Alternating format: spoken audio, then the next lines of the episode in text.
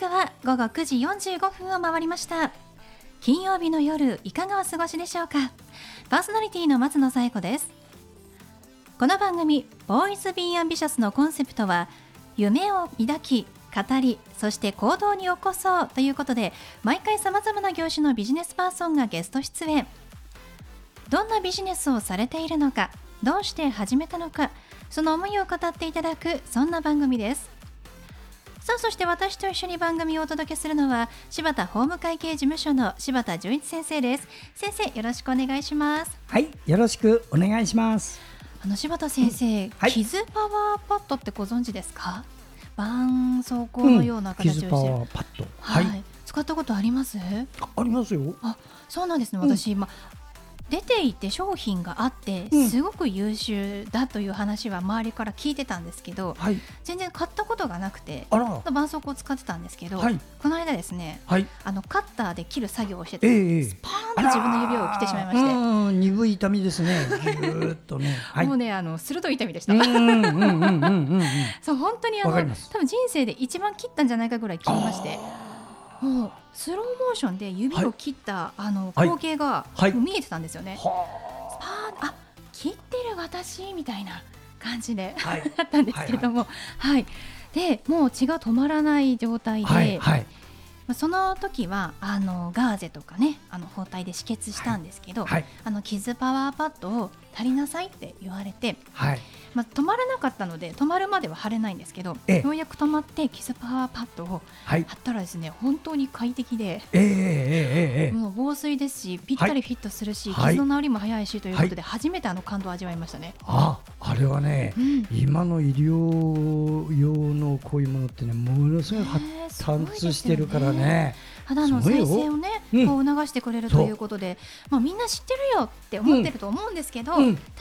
使ったことない人も多いと思うので。話させていただきまなるほどね、あのね、それ言うとね、私71ですけどね、昔電気電気カミソリね、ヒリヒリヒリして大変だったのみんな。こう今はねそういうのないね。まあそうですよね。あれもそうなのね。そうですよね。と知りませんけど。ああまあ 松野さんは出ていきないからね。はい。まあそんなちょっとねあの身近にあるものだけれども感動したもののお話をさせていただきました。あの怪我をした際にはねまあしない方がいいですがぜひ使ってみてください。はい。ということで第81回ボーイズビーアンビシャススタートです。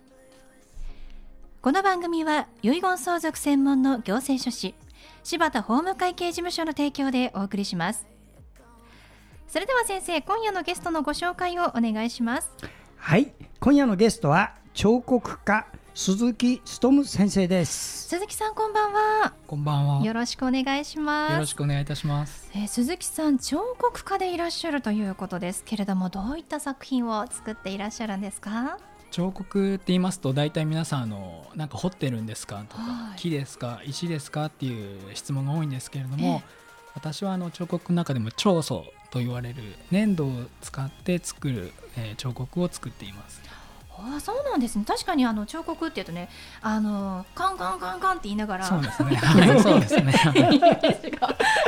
非常にあの幼稚な表現をしましたけれどもありますけれどもそういうものではない彫刻の世界というのもあるんですね。そうですね。はい。彫塑と言われるものなんですね。粘土を使っているもので。はい。テーマにしているものがあるようですけれども何でしょうか？私はあのまあ大学生の頃まではやはり彫刻っていうのは人体を作るっていうのがまあ基本にありまして大学生までは人体を作ってたんですけれども卒業してからは基本的には動物をテーマにずっと制作をしています。そうなんですね。あの写真ですとか実際に作品を持ってきてくださいまして確かに全部動物ですね。猫ちゃん、ね。はい、ペンギン羊というねさまざま動物がありますけれども動物をテーマに作っていらっしゃるんですね。鈴木さんどうして彫刻家になろうと思われたんですか？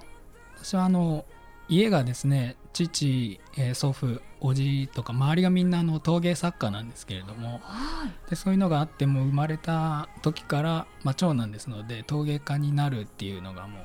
まあ、決定事項というか、まあ、自分の中でも当たり前のようになるんだろうなっていうのを考えていましてで陶芸家になるためにはどういう学校行けばいいのかとかそういったことも考えている中でまあ、ただ陶芸やるだけじゃなくて他の道の勉強した方がもっと表現の幅が広がるよっていうようなアドバイスがあったりして私はあの大学で彫刻を専攻しましてでその大学を卒業したきっかけで、まあ、陶芸をやるのか彫刻をやるのかっていう迷いはあったんですけれども結果としては彫刻を選んで今も活動しているということです。そうなんですね。もともとお父様おじい様おじ様も、えー、陶芸の世界にいらっしゃったということで,、はい、はい、でも鈴木さんご本人は、まあ、ちょっと変えて彫刻家になったということなんですね。すね。もう彫刻家になるためにどうすればいいかっていうのをもう念頭に置いてこう人生をね歩んでいらっしゃるみたいですけれども、いやそ そこまでではないですか、はい、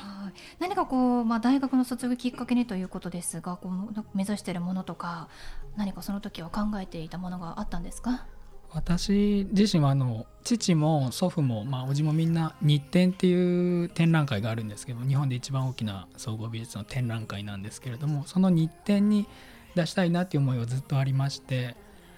で卒業した時に、まあ、第4課の工芸ではなくて第3課彫刻に、まあ、挑戦してみようっていう思いがあってそこから、まあ、彫刻の道でその日展で、まあ、入選できたらいいなっていうのが最初の一番最初目標というか、そういうのがありました。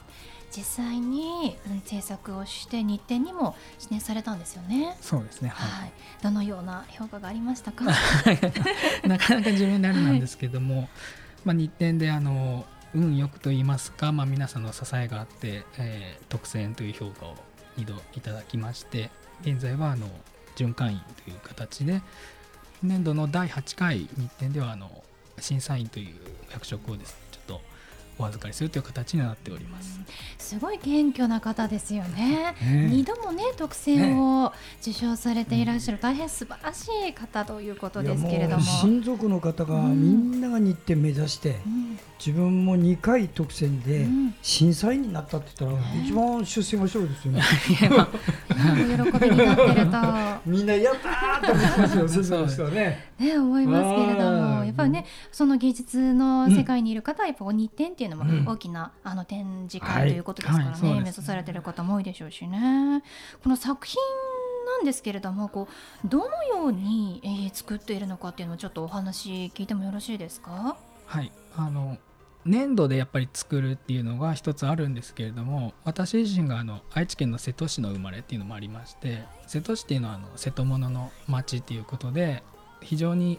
優れた可塑性に優れた土が取れるっていうのがありまして、ですからまあ陶芸も盛んな町だったんですけれども彫刻を作る上でもこの長宗においては瀬戸の土っていうのがすごいあの良かったんですよね。そういうのもあってすんなりこの彫刻粘土で作ろうっていうのはすんなり決まったんですけど。もう生まれ育った場所がまさにもう彫刻家にぴったりの 土地だったということですね。でねでも瀬戸物って瀬戸市から来てるんですね。私初めて知りました。これあのお茶やってる人みんなねおばちゃん方詳しいよ。そうなんですね。お茶やってなかったからごめんなさい。私あのずっと三十何年やってるんです。すごい。そういう意味があったんだなって。昔のことはでも本当にこうネーミングセンスがやっぱり素晴らしいですよね。なんかもう土地の良さを表してるなと思いますね。こう日展に出展された作品というのはまあどういった作品になりますか？日展に出品している作品もあの動物の作品なんですけれども、粘土のままでやっぱり出品できませんので、粘土を一度石膏で型を起こしまして、で前まではその石膏の中にさらに石膏で本体を型を取ってっていうことになるんですけどもここ30年ぐらいはあの FRP っていう新しい素材が出てきましてあの、まあ、樹脂っていわれるプラスチックなんですけれどもその石膏で型を取ってその型の中に、ま、FRP を貼り込んでいくっていうような作業が一つあってで貼り込んだもの同士を合わせて外の型を壊すと中から粘土で作ったものと全く同じものが FRP で出てくるっていう形になります。はい、さまざまな技法もあるということですね。大きさも小さいものから大きいものまでありますよね。そうですね。展覧会に出すものはあの高さの規定がまあ、2メーター30という規定がありますのでその範囲内でまあなるべく大きいものっていうイメージでただ横幅の寸法制限もありますので自分の中では2メーターぐらい1メーター80から2メーターぐらいが一番しっくりくるサイズ感なのかなっていうふうに思って制作はしています。2メーターのものをね作るってかなり大変だと思いますが、迫力ありますよね。動物の躍動感っていうのもやっぱり感じますよね。ありがとうございます。あの鈴木さんが作品を作る上でその参考にしているものっていうのは何かありますか？今まあネットなんかで調べればすぐいくらでも動物の写真とか出てくるんですけれどもなるべく、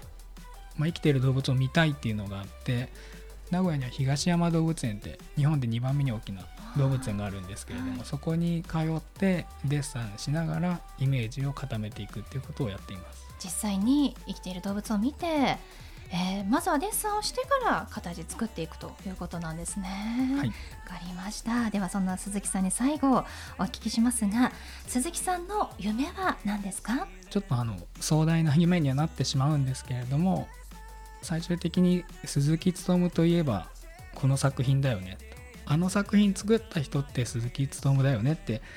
言ってもらえるような作品が1点でも残せれば自分の人生は成功したのかなと思っています。素敵。また鈴木勉というお名前の中に陶芸の塔が入ってますからね。そうですね。はい。紹介の章に陶芸の塔に武士の武で務むですからね。はい。もう鈴木勉といえばこの作品私も柴田先生も楽しみにしたいと思いますそうですね。すごくねあの謙虚な先生なんでね皆さんこうラフにこう聞いてるんだけどすごい人です。きっとね彫刻をやりたい人はね先生のところいろいろアドバイスを受ければいいと思いますよね。そうですね。ぜひあの実際にご覧になっていただきたいと思います。はいということで本日のゲストは彫刻家の鈴木勉さんでした。鈴木さんありがとうございました。ありがとうございました。ありがとうございました。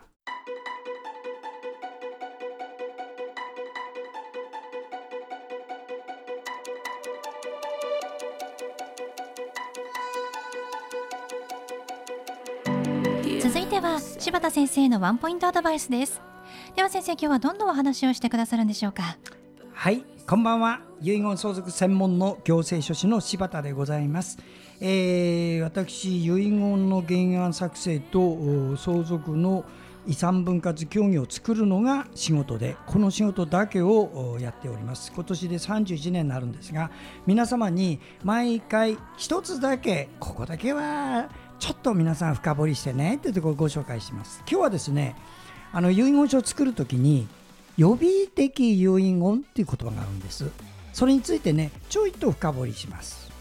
予備的遺言って何というのとどこに書くのっていうのこの2つをご紹介します。まずどこに書くのっていうのはですね遺言書の本体に入れるんです。いいですか？別に作るんじゃないですよ。予備的遺言っていうのは遺言書の他に。その中に入れる。でどういうふうに入れるか言います。子供さんが2人います。長男と次男です。あなたの財産を長男に家はこれ、預金はどっち？書きます。そうしたら結果的にはその子供とか死んだらどうするんですか？その死んだ時にもし死んでたら自分よりも先に死んだらこの長男にやるのは誰？こういうふうに書くのが予備的遺言これでね生きてる人にぶち当たらないとダメよ。はい柴田先生の相談は電話東京0367801408 6780-1408までお願いします。以上柴田先生のワンポイントアドバイスでした。先生ありがとうございました。ありがとうございました。